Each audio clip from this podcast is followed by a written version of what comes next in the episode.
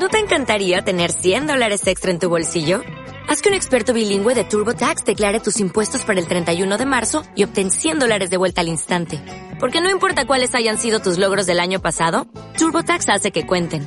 Obtén 100 dólares de vuelta y tus impuestos con 100% de precisión. Solo con Intuit TurboTax. Debes declarar para el 31 de marzo. Crédito solo aplicable al costo de la presentación federal con TurboTax Full Service. Oferta sujeta a cambios o cancelación en cualquier momento. Soy José Manuel Dolader, director de la Asociación La Barandilla y de Radio La Barandilla y hoy quiero dar la bienvenida a todos los oyentes nuevos que tenéis en Radio Castilla-La Mancha Activa. Hoy vamos a hablar de psicosis y de cannabis. Seguro que os va a encantar. Vamos con el programa.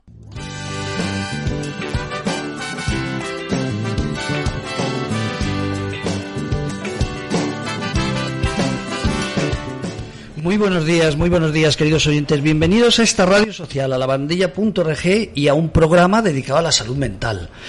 Ay, soy José Manuel Dolader y estoy encantado con mi invitado. Y es que siempre lo digo, siempre que viene querida compañera Junivel Lancho, Pues muy buenos días. Buenos días. Siempre que viene este hombre, este psiquiatra, decimos que estamos encantados. Y sobre todo que siempre está disponible. Esto es nosotros, maravilloso, este así hombre. Don Néstor Selman. Muchas gracias. Empieza por Buenos días. día, o sea, Es que, pero no, encantado. acérquese el micrófono. Sí, encantado de... de- Eh, eh, es de que, es que a la vez que lo decía me fastidia porque va a decir este hombre dice, no se lo decimos a todos. Bueno, Que pues... quede claro que no se lo decimos. a Escucha Sí, algún otro programa, vaya a www.labarandilla.org en el apartado de radio y en Salud en la Barandilla, que este programa, verá que no se lo decimos a todos. Don Lorenzo Yaquez, ¿a qué es así? ¿A que todos los invitados no les digo tantas cosas bonitas? No, porque eh, la verdad es que yo cuando veo en el programa a personas como Néstor, eh, me pongo contento porque sé que voy a aprender. Porque es que generalmente pues no es así, ¿no? Y entonces eh, me alegra mucho verte aquí, Néstor. Yo también. Aparte ya de los, los elogios que te hagan por tu disponibilidad y tal, yo paso de eso un poco porque los organizadores son ellos, pero sí que incido en, en lo que te decía, ¿no? Que sé que voy a aprender y entonces estoy encantado, claro. ¿eh? Yo, yo también te quiero, Sí. querido. Bueno, dicho eso, dices, ¿y por qué viene Néstor? Hoy la verdad es que como es una novedad la que vamos a contar a lo largo del programa, no venía para eso, pero lo vamos a hablar, que es lo del Senado, pero eso luego. Hoy venía a hablar, Lorenzo, porque nos planteaste hablar de cannabis y psicosis. Ahora nos vas a explicar, ¿no? Y la verdad es que, Junivel, pensamos, pues vamos a sorprender a Lorenzo, que le gusta que traigamos a invitados que sepan. Y si hay alguien que sabe de adicciones, es Néstor Selman. Eso está la claro. verdad ¿eh? que sí. Luego no, no vamos a hablar de su currículum, pero si hay alguien que sabe de, de psicosis, de trastornos mentales, de, De cannabis, de tabaco, todo eso. A- lo hasta ahí llego. Hasta ahí llega. Después ni, Ya está, bueno. ni un milímetro más. Ni un milímetro más. Don Lorenzo, cuéntenos, ¿de qué vamos a hablar hoy? Bueno, esto viene a raíz, como supongo, creo que lo sabéis porque os lo envié, de una- un reportaje que leí en, no sé si era una revista médica, no recuerdo cuál, es igual. Y bueno, era en, la- en nuestra propia newsletter de psiquiatría legal, yo creo sí, que era allí. ahí Bueno, venía. el caso es que eh, de- hablaba de que el presidente de la Sociedad Española de Psiquiatría, en el- eh, Celso Arango, había sido citado como experto en la comisión correspondiente del Congreso, bueno, o en el Congreso, no sé, como experto para hablar de algo que está en estudio en el Congreso, que es la aprobación o no del cannabis como medicamento, como para uso medicinal, vamos a decirlo mejor, porque si no esto de cannabis igual a medicamento está mal, ¿no? Es el uso medicinal del del cannabis. Y bueno, me pareció interesante porque, claro, lo que planteaba en él este Celso, pues es, es verdad. O sea, todos hemos tenido casos de, de psicosis relacionadas de alguna forma con cannabis. Yo, en mis años de seis años largos en Melilla, pues, en fin, que en aquel momento cuando yo llegué era, era prácticamente la única droga que había allí. No, bueno, el alcohol, por supuesto, y el tabaco y tal, pero en fin, como drogas de estas, digamos, que la gente llama droga, pues era cannabis, no había más. Cuando me marché yo había de todo. Se ve que, en fin, tuve una influencia positiva eh, eh, en los hábitos de la población. Bueno, el caso es que quiero decir que vi, tuve ocasión, lógicamente, de, de comprobar, pues que efectivamente el cannabis podía inducir psicosis, vamos a dejarlo así. Luego ya podemos discutir más, más profundamente eh, hasta qué punto esto es verdad o no, pero porque hay, fin, hay opiniones encontradas, aunque mayoritariamente hoy en día lo que se considera, y si no, Néstor me corregirá, pues que es un factor de riesgo, un factor de riesgo que no, no, no tenemos forma de saber a quién afecta o no. Teniendo en cuenta el consumo mayoritario que había entonces en Melilla, digo mayoritario en el sentido de, de la juventud, claro, realmente, pero también gente no tan joven, ¿no? Pues claro, si hubiera sido un factor, en fin, digamos, casi casi automático de consumo de cannabis, psicosis, pues habría habido mucha psicosis. Y no, no es verdad. O sea, no, no era cierto, ¿no? Había casos, por supuesto, y además algunos pues bastante serios, en los cuales claramente se podía relacionar el consumo o el incremento de consumo con, con la psicosis, pero dada, dada la, la, fin, la, abundancia o, el, o, la frecuencia de consumo en, en, la población, pues sobre todo joven, insisto, pues no había tanta psicosis como parece que tenía que haber tocado si el cannabis fuera un factor, digamos, inductor eh, de primer orden.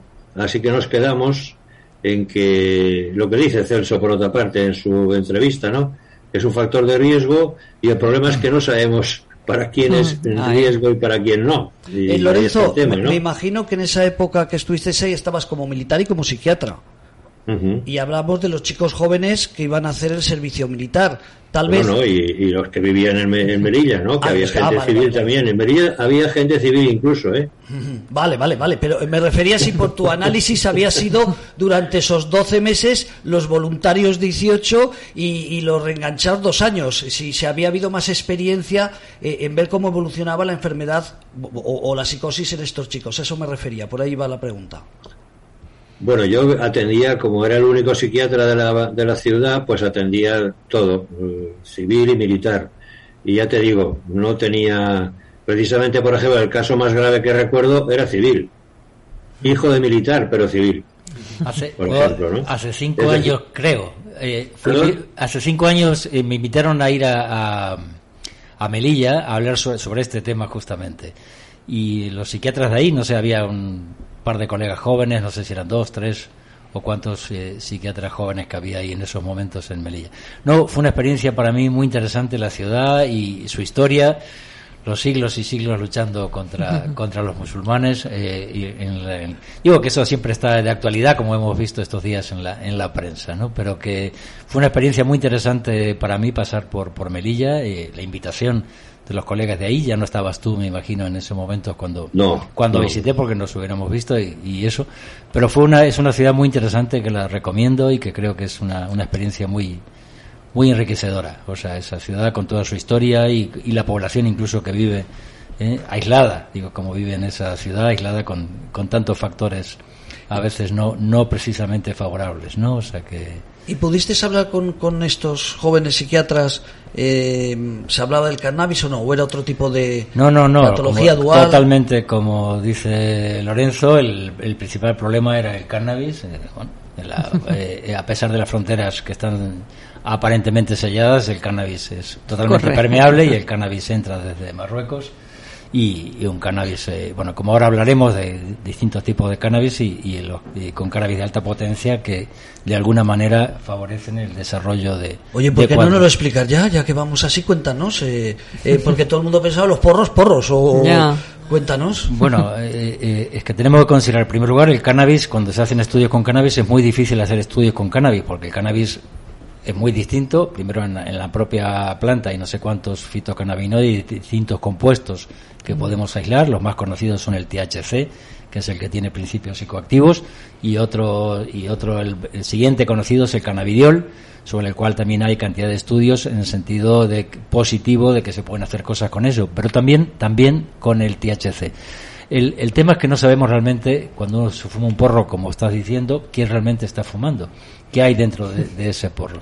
Pero hemos asistido en los últimos años a, que los, las mafias y, los eh, cárteles que, que comercializan el cannabis a desarrollar cada vez un cannabis que tiene más proporción de THC y menos proporción de CBD, de cannabidiol. Entonces, eh, para resumirlo, el cannabis de alta potencia entraña un riesgo mayor. ¿Por qué entraña un riesgo mayor? Porque, como decías muy bien, Lorenzo, hay población en riesgo, que no sabemos quiénes son y quién no. Pero la vulnerabilidad, que también la llamamos así al riesgo, a, a, tener en este caso psicosis, se puede tener un poquito de vulnerabilidad o un muchito de vulnerabilidad. Si tú tienes muy poca vulnerabilidad y fumas un porro de poca potencia, probablemente no ocurra eh, grandes cosas. Pero si tú tienes baja vulnerabilidad, pero te fumas un porro de, con alta potencia de THC, la posibilidad de que esa persona que quizás nunca hubiera tenido un brote psicótico tenga la probabilidad alta de tenerlo. Evidentemente, partimos de lo que tú decías. El cannabis por sí solo no es, el THC por sí solo no es ni suficiente ni necesario para desarrollar psicosis, pero es el factor de riesgo más claro, más identificado para en las personas vulnerables tener psicosis. ¿Cómo sabemos quién alguien es vulnerable? Pues es muy difícil saberlo. Un factor clínico muy claro sería si tú en tu familia tienes una proporción de, de personas en tu familia biológica directa que ha sufrido cuadros psicóticos o, enfermedades mentales eh, severas, pues tienes mucha más probabilidad de tener vulnerabilidad a tener psicosis. Y por lo tanto, el efecto de un porro va a ser distinto, porque eso es otro aspecto que también tenemos que señalar. El efecto de una droga, en este caso del cannabis, en este caso del THC, no es igual en un cerebro, en una persona, que en otro. ¿no? O sea, siempre pongo este ejemplo, en los niños hiperactivos, una anfetamina les calma, le mejora y en un niño normal lo pone como una moto. Digo un niño por decir igual a cualquiera de nosotros. Entonces, y esto es igual para cualquier sustancia, para el tabaco, para el alcohol, para la cocaína y en este caso lo que estamos hablando para el, para el cannabis y para la heroína, claro. Eh, eh, y eso es importante, pero no sabemos realmente ni qué hay en ese porro, ni qué cerebro tiene, qué vulnerabilidad tiene, qué factor de riesgo, como tú decías muy bien, tiene esa persona que se está fumando ese porro. Por lo tanto, es un factor de riesgo que introducimos en la sociedad. En el estado de Colorado, en Estados Unidos, se, liberalizó el cannabis. Ahora hay 28 estados americanos que en el cannabis, perdón, que el cannabis es legal. ¿no? Eh, algunos recreativos, otros medicinal, pero que se puede comprar cannabis con una u otra etiqueta. Pues el más antiguo de todos los estados es Colorado y desde que el cannabis en Colorado es legal ha aumentado muchísimo, por supuesto, cuando aumenta la disponibilidad, la permisividad de, vender una sustancia, pues todos se consume más. Si prohibiéramos, si fuéramos mañana musulmanes y el, prohibimos el alcohol, habrá menos disponibilidad de, alcohol y, menos será, pero no será permisivo porque nos cortarían la cabeza por beber alcohol. Entonces, eh, son factores que influyen y que hacen tan difícil poder eh, entrar con un modelo científico, como nosotros pretendemos, tú y yo, por lo menos, Lorenzo, en este tema. ¿eh? Pero que sí hay evidencia científica de lo que estamos hablando y que creo que el interés que tienes y en lugares tan paradigmáticos como es Melilla, es una sociedad muy, me imagino, cerrada por las fronteras, por el aislamiento que tiene y demás, pues las posibilidades, y imagino que habrá también endogamia, ¿no? Que la gente que vive ahí eh, eh, eh, se casan entre ellos, entre primos, entre no sé qué, y habrá mayor vulnerabilidad de factores genéticos en ese sentido. Por eso me lo estoy inventando porque en realidad no lo sé. Bueno, en todo caso vamos a decir una cosa que no nos presentamos a veces y después de escuchar esto hay que decir quién es Néstor. Primero, Junibel Lancho, vamos a decirlo como siempre, responsable del teléfono contra el suicidio, el 911-385-385. Psicóloga clínica, responsable también del hospital de Día Lagman durante 26 años. Y no cuento todos los que tienes de profesional anterior, por esos hospitales de Dios. Don Lorenzo no. bueno, todo el mundo lo conoce, claro, eh, eh, eh, es compañero aquí del programa, pero bueno, vamos a decir que fue fundador, cuando habla de psiquiatría legal, es que fue fundador de la Sociedad Española de Psiquiatría Legal. También es psiquiatra, ha sido militar. Como yo digo, el militar, él dice en la reserva. Eh, coronel además. Y Néstor Selman, pues entre otras cosas, simplemente voy a leer Lorenzo. Eh, este, este señor no por internet, no, no, es que por internet van a un Facebook muy sencillo que es colectivo Salud Mental Congreso o AMAI, Asociación AMAI TLP, y a las seis y media, repito, colectivo Salud Mental Congreso lo pueden ver o en, o en AMAI también el jueves 24 de marzo. Este jueves. A las 18.30 usted está en la presentación eh, de un libro, La herida al límite, eh, que es un compañero psiquiatra. Y simplemente dentro de la gente que participa para presentar ese pedazo de libro, pues aquí tenemos a Néstor Selman jefe de servicio, bueno, todos los que ha sido, Peter Gregorio presidente, presidente de la Asociación Mundial de Trastorno Dual, eh, perdón, eh, exactamente, de Trastorno Dual, la Sociedad Española de Patología Dual, etc, etc. Lo digo porque es bueno hacer un recordatorio, ¿no? Para que así la gente nos escuche con más interés. Eh, después de todo lo que has contado, Néstor, Lorenzo, en tu experiencia con pacientes, Néstor ha dejado claro que todo lo que sea liberalizar va en perjuicio de la salud me ha dado esa sensación, ¿no? tus palabras. Ah, a ver, yo creo que me preguntan a ver si usted está a favor o en contra. Digo, yo puedo tener mis opiniones personales, pero nosotros opinamos desde el punto de vista científico. Y si las sociedades democráticas deciden que el cannabis, como parece que vienen por ahí las cosas, que el cannabis sea legal. Igual que el tabaco se fomentaba y ahora resulta que lo, o podemos poner ley seca y, o el juego, y podemos prohibir el juego Perfecto. Eh, eh, o sea, esas cosas. Pero nosotros, yo puedo tener mis opiniones personales y me gustaría o no que el canal fuera. Pero eso no interesa a nadie, en mi opinión personal. Perfecto. Eh, Aclarado. Lorenzo, tu experiencia sobre lo que va a plantear Celso en el Congreso, sobre si se debe legalizar y luego a ver si se legaliza el porro normal o el, o el que tenga que ver algo con la con una medicación apropiada. pero es una puerta de entrada al consumo. A ver, Lorenzo, ¿qué opinas? Y luego dejamos a Junivel. Eh, eh, iba a decir prácticamente lo que acaba de comentar Junivel, ¿no? Eh, son pasos. O sea, que en todos los sitios que se ha legalizado el consumo libre, el consumo que se llama lúdico, ¿no? Que como pues que se usa para divertirse y tal, pues el primer paso no ha sido ese, no han ido directamente a esa legalización. Primero se ha legalizado el consumo medicinal, digamos, para paliar el dolor, los vómitos, en fin, una serie de cosas. Y luego el siguiente paso ha sido el, la, que no es que no es obligatorio, es decir, que se podía haber quedado la cuestión en el, consumo, eh, digamos, el uso medicinal y no pasar a la libre adquisición. Pero, de hecho, primero ha ido una cosa y luego ha ido otra. Entonces yo creo que aquí ahora mismo en España no está planteado, vamos, yo por lo menos no me he enterado de que estuviera planteada la posibilidad de, una liberalización del consumo en plan lúdico. Eh, tengo entendido que no, que va por el tema medicinal, ¿no? Pero bueno, ya digo, esto es abrir la puerta y luego, pues poco a poco las cosas pueden complicarse y en este país la verdad es que cuando se actúa más por ideología que por otros criterios y, abarco todas las todas las cuestiones ¿eh? desde la economía hasta esta cuestión no cuando se actúa más por ideología que por criterios técnicos pues todo puede ocurrir no es cierto y, ya lo hemos dicho tanto Néstor como yo con mucha más eh, eh, con mucho más fundamento él que se dedica a la patología dual que yo pues hombre es un riesgo es un riesgo y ya está. O sea que hay gente que consume y no le pasa nada y a lo mejor consume incluso cantidades importantes o con mucha frecuencia y no le pasa absolutamente nada. Y hay gente que lo prueba unas cuantas veces y tiene, aunque sea un día o dos, de alucinaciones, delirios, etcétera, ¿no? O sea que, bueno, pues eso hay que asumir ese riesgo, pues esto lo decidirán quienes tengan que decidirlo. Vale. Oye, y a nivel lo, que sí lo que sí querría apuntar es que, eh, ya que me has preguntado por mi experiencia en Melilla y tal, bueno, yo lo que allí vi mucho entre los musulmanes, entre los habitantes de Marruecos y, los que habitaban en Merilla, pero que le daban mucho al porro, era lo que se llama el síndrome amotivacional, es decir, gente que estaba en una situación permanente de pasotismo, ¿eh?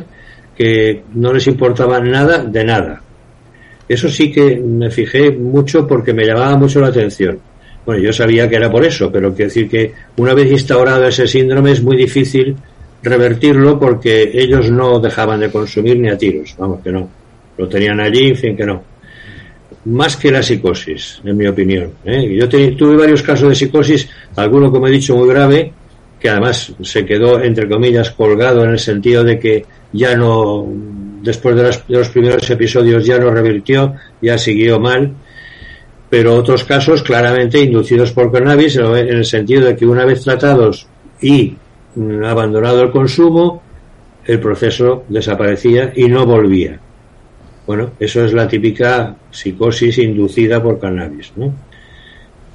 Vale, pero Lorenzo, os pregunto a los tres, y Junivel, eso tenías que hablar tú, pero eh, quería comentar, si buscamos la parte medicinal, ¿es positivo o no? No sé si habéis, eh, sé que habéis leído mucho, pero al final podría llegar a una conclusión eh, de atreveros a decir, hombre, pues si va por la parte eh, médica, eh, no sé, ya sé que ahí os comprometo, pero lo que habéis leído por ahí, venga Lorenzo, empiezo por ¿Tú has, ti y tú luego... has visto películas del oeste en el cual quitaban muelas y todo lo que hiciera falta con una botella de whisky, ¿no? Ajá, ¿O no? sí, sí, claro. Ya. Uso medicinal del alcohol, se podría decir, ¿no? Toma ya, ya. Dicho todo, a Junivel, que no has hablado casi nada, cuéntanos. No, bueno, que hable primero no, aquí no, el te toca a ti mojarte, venga, que no has hablado antes. A ver, yo es que mm, mi, yo sí que voy a decir mi propia opinión personal. Claro, hombre, No, hombre, para- yo soy para menos, lo que te pagan, Yo pues, soy, pues. yo soy menos científica.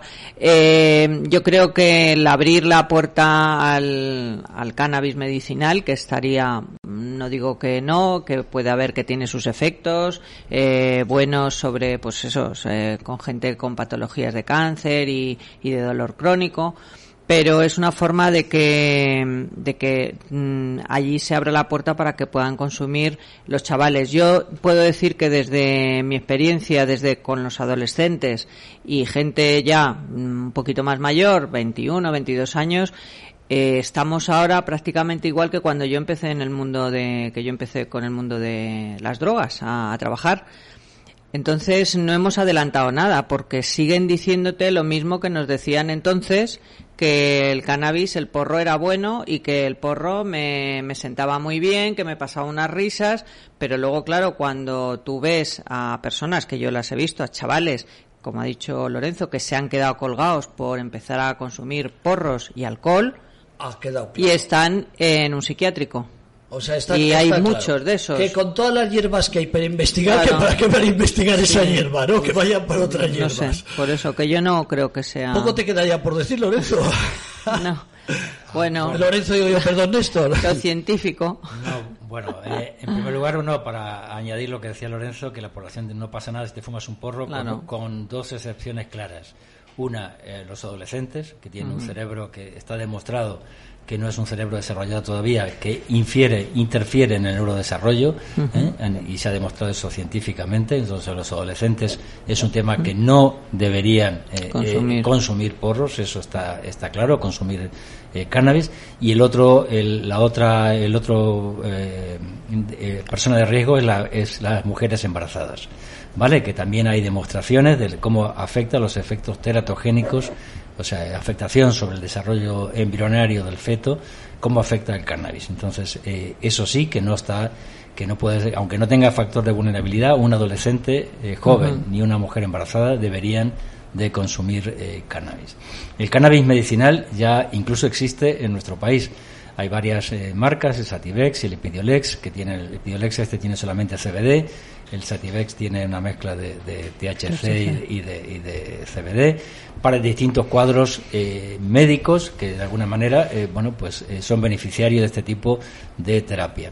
Si hablamos del cannabis es porque existe un sistema endógeno en el cerebro que se llama sistema endocannabinoide endógeno. Este sistema está ahí, está distribuido ampliamente por todo el, por todo el cerebro e incluso fuera del cerebro. La existencia de este, de este sistema endógeno endocannabinoide no significa que esté ahí para que consumamos porros, tiene que ver con nuestra eh, eh, tiene que ver con nuestra supervivencia, ¿eh? Absolutamente, en todos los aspectos. Tiene, eh, interfiere o interfiere. Eh, está implicado, que esa es la palabra adecuada, en la inmunidad, en, en- en- en la voluntad, en muchísimos aspectos que tienen que ver con el funcionamiento mental y no mental de, la, de los seres humanos y, de, y de los y, en general de los seres vivos. Entonces, esto es un tema importantísimo tener en cuenta. Eh, desde hace ya más de 4.000 años la, la humanidad viene usando, hay datos sobre ello, viene usando el cannabis de forma medicinal, o sea que no solamente en el oeste con la botella de whisky, el cannabis es mucho más antiguo y hace miles de años que se viene utilizando de esa manera como eh, en plan medicinal. Es en el siglo pasado cuando se identifica eh, eh, que hay digamos, compuestos distintos como el THC y el, y el cannabidiol que hablábamos antes. Poco después ya se identifican que hay receptores en el cerebro y fuera del cerebro que tienen que ver con el cannabis, donde va a actuar el cannabis, eh, distintos, eh, eh, distintos compuestos del cannabis exógeno van a actuar sobre el cerebro y si hay un sistema de receptores cannabinoides es porque el cerebro también tiene ligandos endógenos. También tenemos anandamida, tenemos compuestos que son cannabinoides que tenemos dentro del cuerpo y que aseguran, y decía antes, nuestra supervivencia. O sea que el tema es muy complejo. Claro que sí que hay un cannabis eh, medicinal. No hay ensayos clínicos porque es muy difícil en ese sentido hacer ensayos clínicos con productos naturales, o sea, como, como, es, como estamos hablando del cannabis.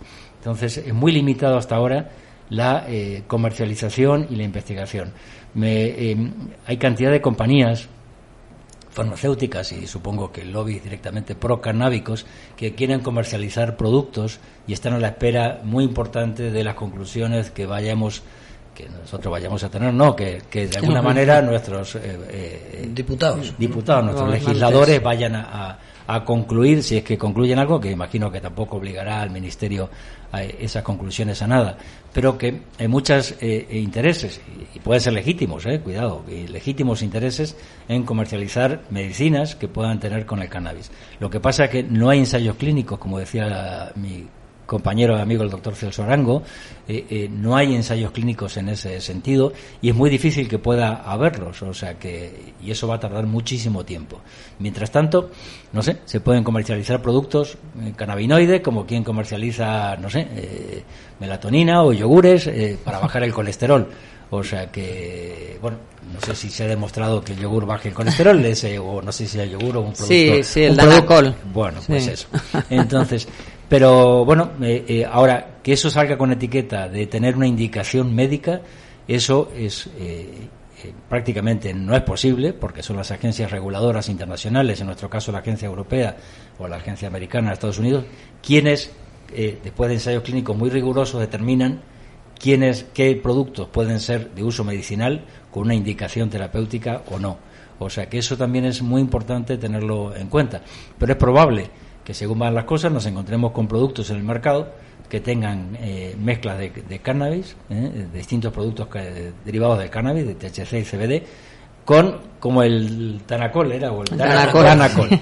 bueno, pues realmente, eh, bueno, que estén ahí y que puedan ser que tengan garantías sanitarias, que no te vas a intoxicar, ni te vas a contaminar, ni vas a producir, no, no va a ser malo para exactamente para la salud, pero como siempre, como decíamos antes, todo esto, eh, eh, según el cerebro donde va a actuar, va, a tener, puede tener sus riesgos. Y un, un, apunte sobre el síndrome motivacional, y, en esto, eh, querido mm. doctor Lorenzo, vamos a diferir. Cuando se habla del cannabis en ambientes científicos, en ambiente científico, cuando tú y yo vamos a un congreso, todo el mundo habla muy pausado, muy, hay opiniones y se presentan evidencias científicas. Cuando se habla del cannabis, aparecen aspectos pasionales. O sea que hay gente a favor o en contra. El mundo científico en ese sentido también tiene emociones y pasiones y, a veces se manifiestan. Eh, sobre el síndrome motivacional he tenido discusiones, como ahora contigo, con, con compañeros y colegas que se enfadan mucho conmigo, pero no tenemos evidencias científicas de que el cannabis produzca ese síndrome motivacional en cualquier persona.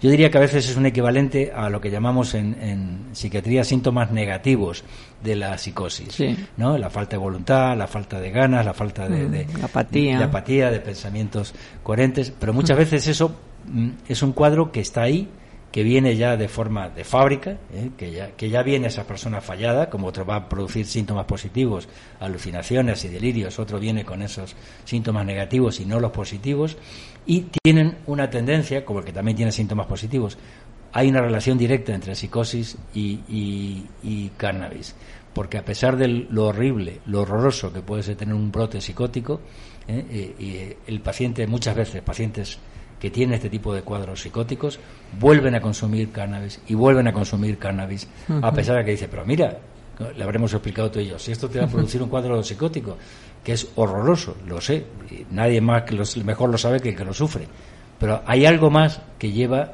a esa gente, a estas eh, personas, a consumir el cannabis, que tiene que ver con su cerebro, cómo funciona.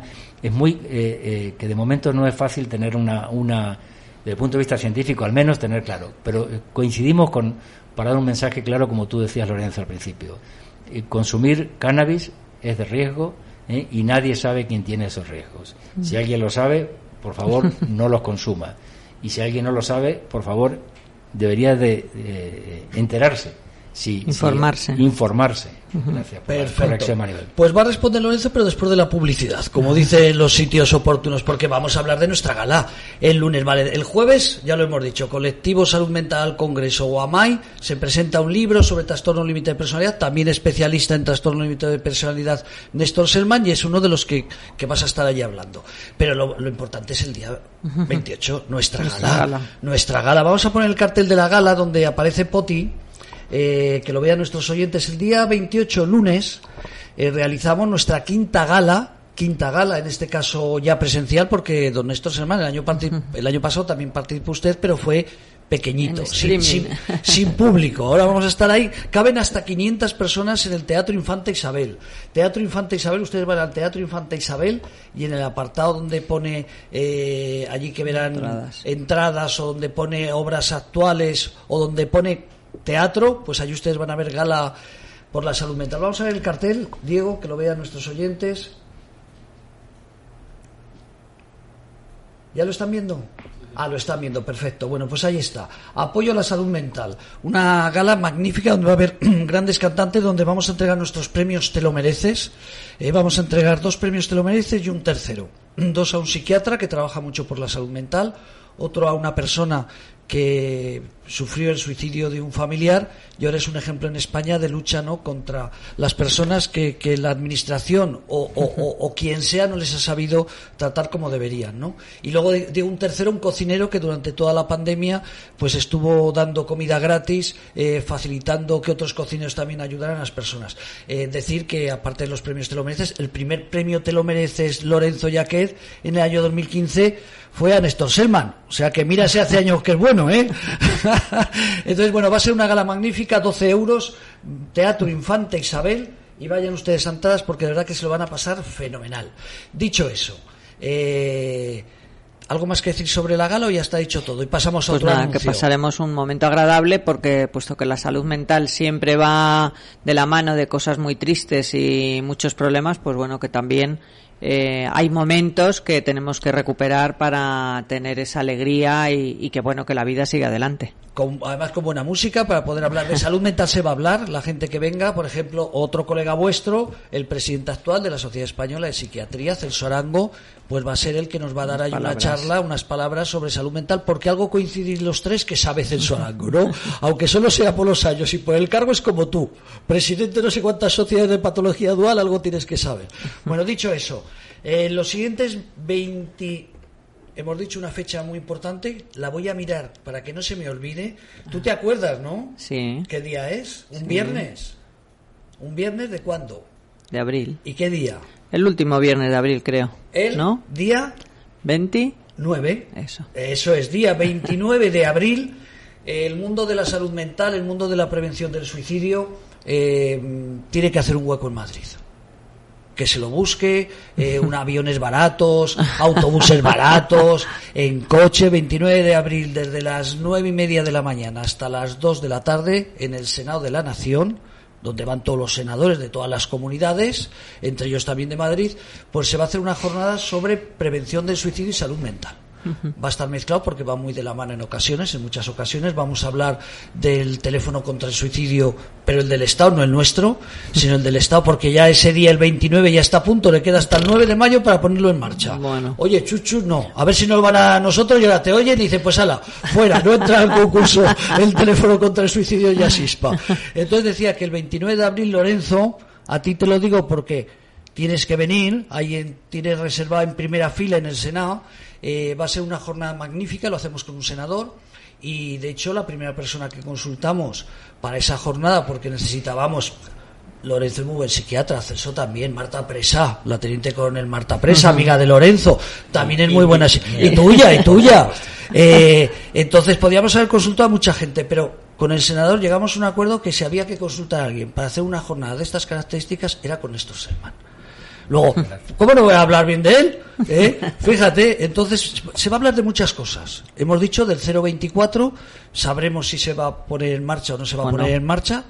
Seguro que lo sabemos ya el 29 de abril y hasta la fecha, estoy seguro, ¿cómo no? Estamos hablando del Estado. Sí, que aquí claro. estamos nosotros, Asispa, esa entidad que se dedica a cuidar a personas mayores, que tiene un servicio de las 24 horas de teleasistencia con el teléfono contra el suicidio, van a concursar en el, en el concurso que tiene que sacar el Estado. Hombre, se lo pueden dar a cualquier empresita por ahí. Bueno, sí, claro, que creo sabemos. que somos solventes entre el teléfono contra el suicidio, tu experiencia y Asispa, pues creo que somos solventes. Vamos a hablar también, seguro que hablaremos también de drogas, que creo que también será importante. Hmm. Yo, Néstor, si tú me permites, eso habría que debatirlo y tú me dirás que, de qué hay que hablar eh, con el senador, pero a lo mejor hablar de drogas también puede influir mucho en el suicidio. Tal vez fuera una mesa muy interesante esa. Bueno, pues vamos a hablar de muchas cosas. Ya se pueden ya les recomiendo que guarden sitio porque son 180 plazas, van a venir pues funcionarios, psiquiatras, psicólogos, eh, pero si ya quieren reservarse la plaza nos tienen que decir el nombre, el apellido, el teléfono, el carnet de identidad y de dónde vienen, eh, porque hay que Hmm. entrar al Senado con todo muy reservado. Ya lo decimos, 29 de abril. Vale. Desde pues las nueve y media de la mañana. Dicho. El AVE desde Zaragoza si madrugan. Además, eh, probablemente la consejera de, de- Sanidad, Ah. o por lo menos la directora, una psiquiatra colega tuya o, o alguien va a venir desde Aragón a explicar todo lo que están haciendo por la prevención del suicidio. Vamos a ver si podemos hablar con Guayaquil, el Ayuntamiento de A Guayaquil. ver si vienen al final. Un ejemplo, si no vienen, por Pero Zoom, yo creo que se podrían, podrá permitir sí. desde el Senado, lo haremos a, ser. última hora de la mañana para que ellos se levanten a las Claro. 3 de la mañana, pero han hecho, lo- eh, os lo digo Lorenzo y te lo digo a ti también, un proyecto muy bueno sobre prevención Sí. suicidio en Guayaquil. Entonces la alcaldesa quiere venir, pero estábamos pendientes de los días y le hemos dicho eh, que no tenemos dinerito. Si vienes por tu cuenta, alcaldesa, nos explicas todo, pero por tu cuenta. 29 de abril, que todo el mundo de la prevención del suicidio lo tenga reservado. Vamos a ver cómo eso se puede hacer también para que se vea por streaming Sí. o por a través de Claro, las propias web sí. del Senado, porque va a ser muy interesante. Eh, y ya volvemos. Bueno, me ponen la publicidad que tenemos que decir a los anunciantes. Ay, ya sé que este rollo es muy pesado, pero cómo no, Asispa. Asispa.org, una entidad dedicada al cuidado de las personas mayores, que nos apoyen en la gala. Ahora los que voy a nombrar, Junivel, son los que nos apoyan, apoyan. en esta gala del día del lunes. 28 Lunes 28 de marzo. de marzo. Teatro Infanta Isabel, ahí pueden sacar las entradas. Entonces decía que eh, tenemos que pensar en entidades que somos muy agradecidos. ¿Me la puedes poner en la pantalla, digo? Porque ya sé que los oyentes lo ven, pero así lo veo yo. Es que los mayores tenemos estas cosas, que es mejor que lo podamos leer. Bueno, corazón y manos, a la derecha. Apoya esta gala por la salud mental, apoya este proyecto social, apoya el teléfono contra el suicidio, corazón y manos. El presidente es Cristóbal Valderas, que coincide que es el presidente de CLECE, una empresa de 80.000 trabajadores. Eh, al lado, Hospital de Día Lagman, claro, como dirían los argentinos, son los que bancan la barandilla, porque no nos cobra el Hospital de Día Lagman, no nos cobra por todas las instalaciones, ni del teléfono contra el suicidio, ni, ni de la asociación, ni de la radio. Al lado, y se, bueno, ese es un, un proyecto muy nuevo, eh, que acabamos de ya firmar un convenio con ellos, es un instituto, voy a ver el nombre correcto. eh, eh, porque no me quiero equivocar, Juniver, ya lo No, no sabes te equivoques. que lo quiero hacer bien. Como esto es cosa nueva, pues claro, lo estoy haciendo sobre la marcha, ¿eh? Néstor, entonces tenemos que agradecer porque vamos a hacer muchas cosas en común, más de una, sobre psicología y sobre prevención del suicidio con el Instituto Superior de Estudios Psicológicos, eh, que allí se llama ISEP. ISET Formación. Entonces, eh, la responsable del teléfono contra el suicidio y psicóloga clínica con unas décadas de experiencia, pues también va a dar un curso con, con ese Instituto Superior de Estudios Psicológicos. Eh, la farmacéutica Janssen, como no, eh, nos apoya en muchos eventos y también nos apoya en la gala por la salud mental. Asispa, los de siempre. Eres mayor, todos aquí hasta Lorenzo, todos tenemos edad de preocuparnos por Asispa. ¿eh?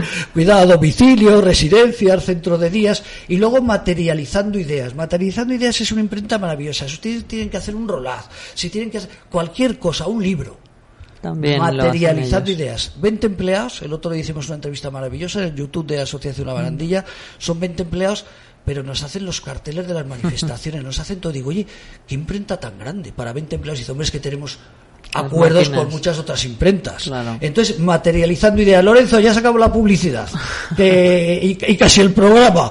Cuéntenos, ¿qué nos falta, qué nos recomendaría usted ah, ya para finalizar el programa? Bueno, que primero quería hacerle una pregunta a Néstor, que seguro que él lo sabe, yo no, pues lo he mirado y vamos, lo he buscado y no lo he encontrado.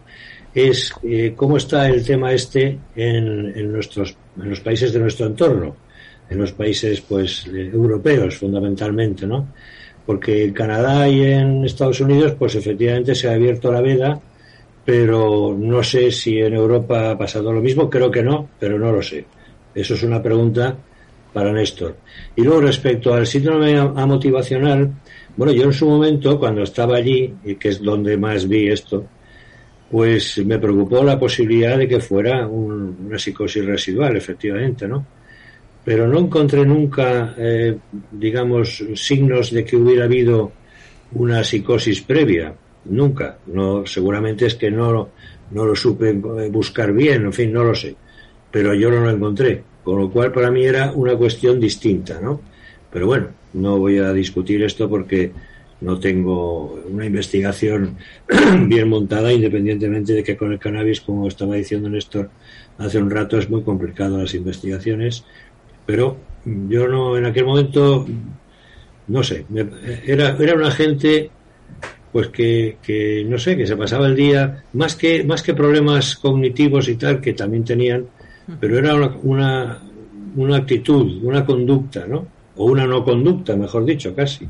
Bueno, sin querer entrar en polémicas, pero esto es lo que yo en aquel momento vi y no quiere decir que eso sea la verdad. Lo que me interesa más es la pregunta esta de qué pasa con los países de nuestro entorno.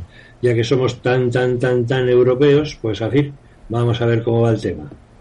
Eh, sí, bueno, en realidad no sé país por país. En la Unión Europea eh, sí que también se comercializa cannabis medicinal, sí que hay compañías comercializando este tipo de productos y no hay una, única eh, orientación en la Unión Europea, en la Comunidad Europea. Cada país legisla como legisla y de esa manera. Entonces, en Alemania hay cannabis medicinal, en otros países creo que Francia también, en Suiza Claro que lo hay, que es una, tradición muy larga en ese sentido, o sea, aunque está fuera de la Unión Europea, o sea que hay eh, este tema del cannabis medicinal ha llegado, o sea que está ahí. El lunes este, de la semana esta, eh, próxima, el 28 me parece que es de este mes, eh, este, voy a comparecer en la Cámara de, Diputados, una, una comisión del, en el Congreso de la Cámara de Diputados para, para hablar de este tema aunque en realidad, como decía al principio, yo no, soy un experto en cannabis medicinal, o sea que esto afecta a otros colegas y demás. Pero sí que tenemos opinión y, muy clara en el sentido de cómo interviene el cannabis en el sistema endocannabinoide endógeno, en el cerebro humano, las consecuencias y los riesgos. Eh, respecto al, hay, es que hay cosas muy interesantes en este tema, tampoco podemos cerrarnos en absoluto a un tema que abre posibilidades científicas eh, eh, a veces insospechadas. Lo único que eh, decimos, coincidimos Lorenzo, tú, el, Celso Arango y, todos, creo, la mayor parte de los profesionales de salud mental es cuidado. Cuidado con la población de riesgo, cuidado con los adolescentes, cuidado con las embarazadas y cuidado con aquellos que tienen vulnerabilidad a tener psicosis y que eso no lo saben y que quizás nunca hubieran llegado a tener psicosis si no lo hubieran probado. Si no hubieran probado. Eso es así. Entonces, y a otros no le va a pasar nada, eran jiji, jaja, para oír música y, y, demás, como, como todos sabemos. Pero cuidado, porque el tema no es, no es eh, trivial. Pero bueno, dicho eso, tampoco eso eso es lo que hay, esas son las evidencias que podemos presentar a nivel científico. Y luego las sociedades, la, sociedad democrática, va a resolver qué quiere que sea legal y qué quiere que sea ilegal en, en nuestra sociedad. Y sobre eso, bueno, pues los, los médicos, en este caso como tú y como yo, tenemos que eh, eh, hacer frente, como Junivel, como los que estamos aquí, tenemos que hacer frente a esta situación que puede venir y que es probable que venga. Y, y que quizás, como tú decías, el cannabis medicinal abra la puerta después para el cannabis recreativo, que así se llama el, el cannabis que no tiene efectos medicinales. Bueno, pues tendremos que estar preparados para ello tenemos que dotarnos de la Yo creo que ahí en el estar preparados, yo creo que lo que tenemos que hacer es muchísimas más campañas de psicoeducación, sobre todo desde los colegios para los adolescentes, por porque sabemos, como tú bien dices, a nivel científico, la vulnerabilidad del cerebro adolescente. Entonces, eh, yo creo que las campañas esas tienen que ser, si esto se lleva a cabo y se lo deciden, creo que ahí los colegios tienen que, y los psicólogos tenemos que, que incidir mucho en esas campañas de psicoeducación, de que sepan los riesgos que pueden eh, a lo que pueden estar abocados los adolescentes y, la población eh, bueno pues eh, primeros cursos de, de, facultades de los segundos grados de FP quiero decir todavía ahí los cerebros no están totalmente desarrollados y pueden llevar a una a un trastorno mental grave una psicosis que que bueno pues que se han quedado ya con ella para toda la vida bueno, Como vemos. Y despedimos el programa. Vamos a un recordatorio. Teatro Infanta Isabel. Van a la página web de, Teatro Infanta Isabel y ahí tienen la gala solidaria por la salud mental que el lunes doblas. Por la mañana te vas al congreso y por la tarde te vienes al Teatro Infanta Isabel. Teatro Infanta Isabel, ahí pueden tener las entradas. Y luego el 7 de abril vamos a dejar unos días para tenerlo todo claro sobre esa jornada, el 7 de abril, que es el Día Mundial de la Salud, no de la salud mental, que es el 10 de octubre, sino el 7 de abril es el Día Mundial de la Salud, 7 o el 8. Ahora en este momento me despisto, 7 u 8.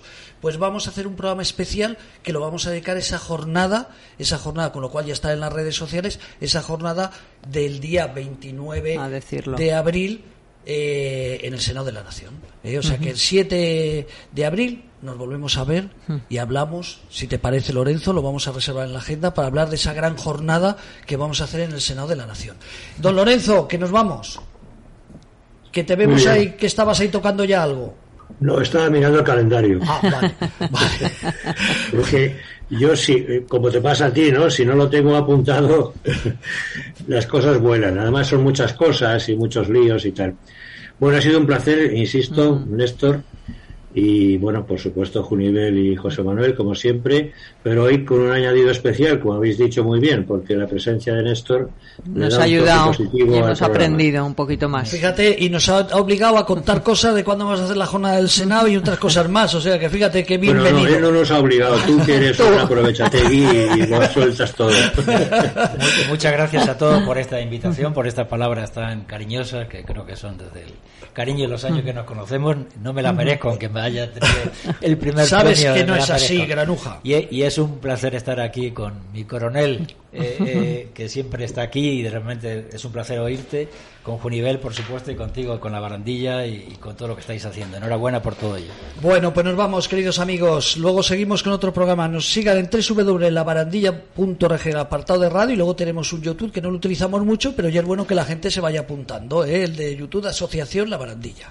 Ahí lo dejamos. Un abrazo muy fuerte. Un abrazo. Hasta luego.